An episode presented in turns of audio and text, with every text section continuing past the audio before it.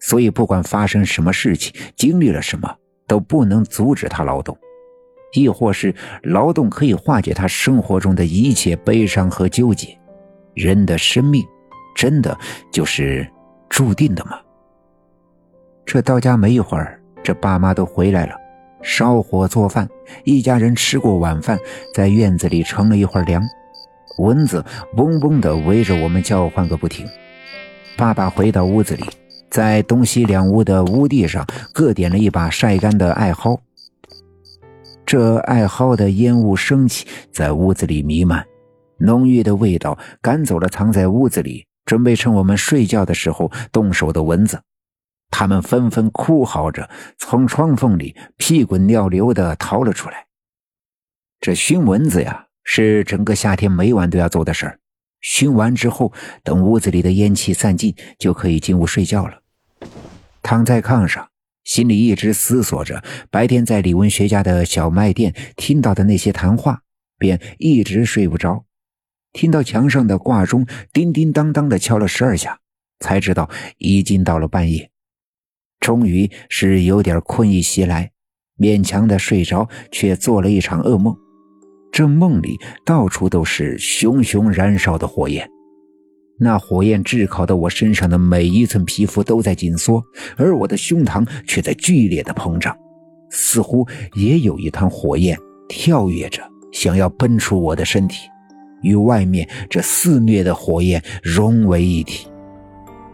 我听到了我的骨骼在高温下破裂的声音，我的血液化成红色的蒸汽。从我身体的每一个汗毛孔里喷出来，最终“呼”的一声，我也跟着燃烧了起来，变成了一个巨大的火球，在我的屋子里来回的翻滚。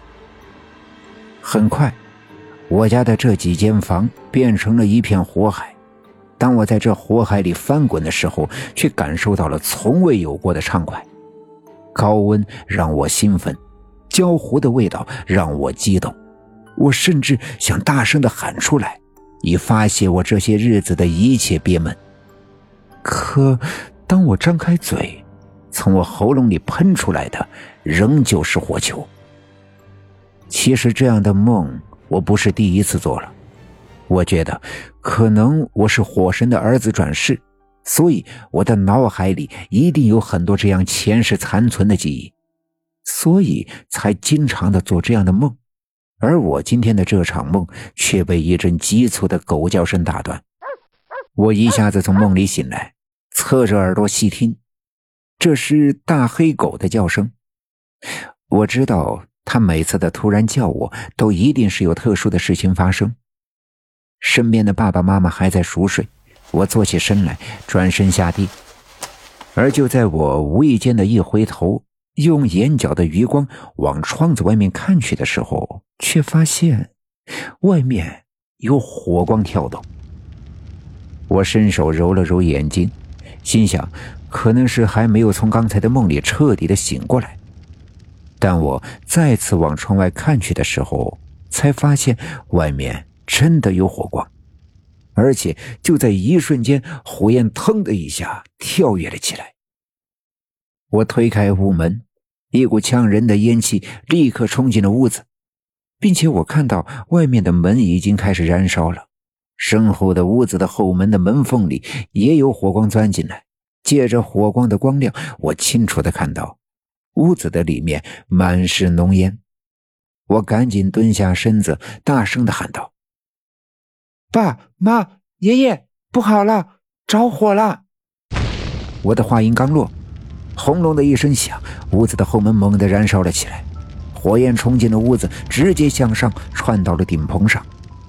和每家的屋子都一样，这船子上面是用秸秆编的帘子，日久天长，早已被屋子两边灶台做饭时候的油烟熏得焦黑干燥。